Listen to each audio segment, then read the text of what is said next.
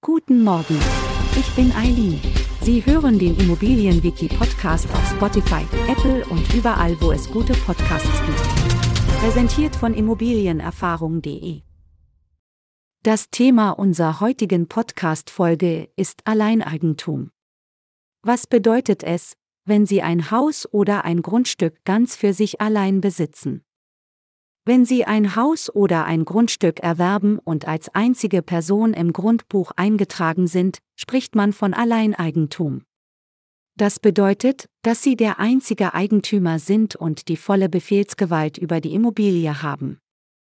Als Alleineigentümer tragen Sie die gesamte Verantwortung für die Immobilie und alle damit verbundenen Pflichten des Grundbesitzes liegen bei Ihnen.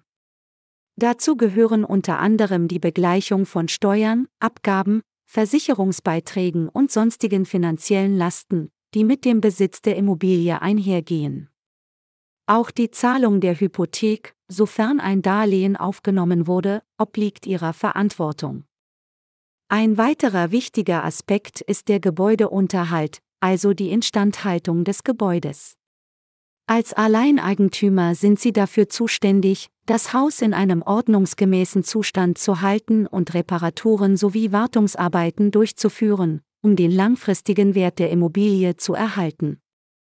Das Alleineigentum bietet Ihnen die Möglichkeit, unabhängige Entscheidungen bezüglich der Immobilie zu treffen, ohne die Zustimmung anderer Eigentümer einholen zu müssen. Sie haben die Freiheit, das Haus oder Grundstück nach Ihren eigenen Wünschen zu nutzen und zu gestalten.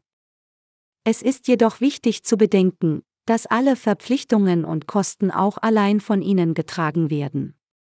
Daher ist es ratsam, sich gut über die finanziellen Aspekte und Verpflichtungen des Alleineigentums im Klaren zu sein, bevor Sie den Schritt zum Immobilienerwerb gehen.